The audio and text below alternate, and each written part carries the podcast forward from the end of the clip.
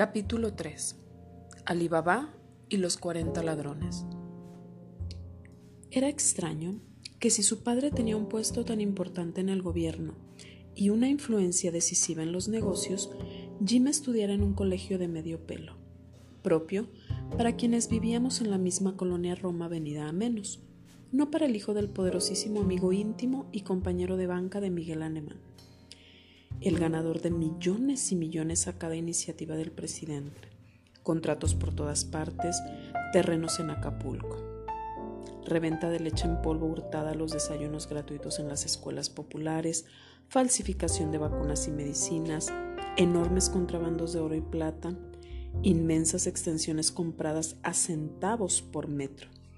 Semanas antes de que se anunciaran la carretera o las obras de urbanización, que elevaría diez mil veces el valor de aquel suelo. 100 millones de pesos cambiados en dólares y depositados en Suiza el día anterior a la devaluación.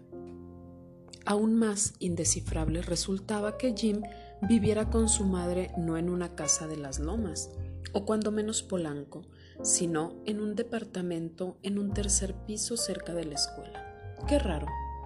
No tanto, se decían los recreos, la mamá de Jim es la querida de ese tipo. La esposa es una vieja horrible que sale mucho en sociales. Fíjate cuando haya algo para los niños pobres. Je. Mi papá dice que primero los hacen pobres y luego les dan limosna. Y la verás retratada, espantosa, gorda, gordísima. Parece guacamaya o mamut. En cambio, la mamá de Jim es muy joven, muy guapa, algunos creen que es su hermana. Y él terciaba Ayala. No es hijo de ese cabrón ratero que se está chingando a México, sino de un periodista gringo que se llevó a la mamá a San Francisco y nunca se casó con ella. El señor no trata muy bien al pobre de Jim. Dicen que tiene mujeres por todas partes, hasta estrellas de cine y toda la cosa. La mamá de Jim es solo una entre muchas. No es cierto, les contestaba yo. No sean así. ¿Les gustaría que se hablara de sus madres en esa forma?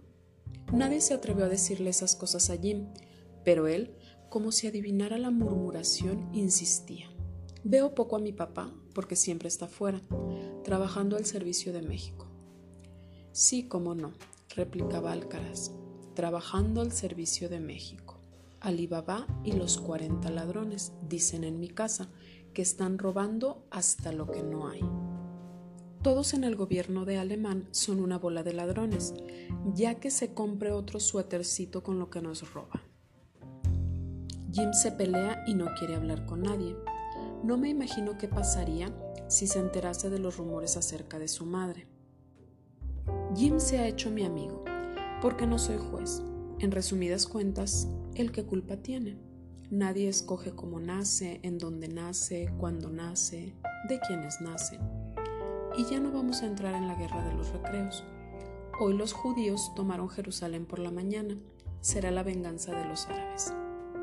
Los viernes, a la salida de la escuela, iba con Jim al Roma, el Royal, el Balmory, cines que ya no existen, películas de Lassie o Elizabeth Taylor adolescente, y nuestro predilecto, programa triple visto mil veces, Frankenstein, Drácula, El hombre lobo, o programa doble Aventuras en Birmania y Dios es mi copiloto.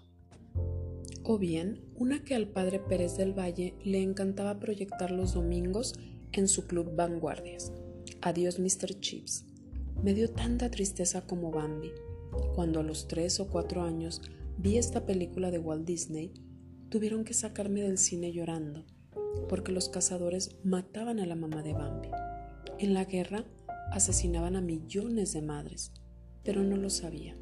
No lloraba por ellas ni por sus hijos, aunque en el Cinelandia, junto a las caricaturas de Pato Donald o Mickey Mouse, Pájaro Loco, Popeye el Marino y Box Bunny, pasaban los noticieros bombas cayendo a plomo sobre las ciudades, cañones, batallas, incendios, ruinas, cadáveres.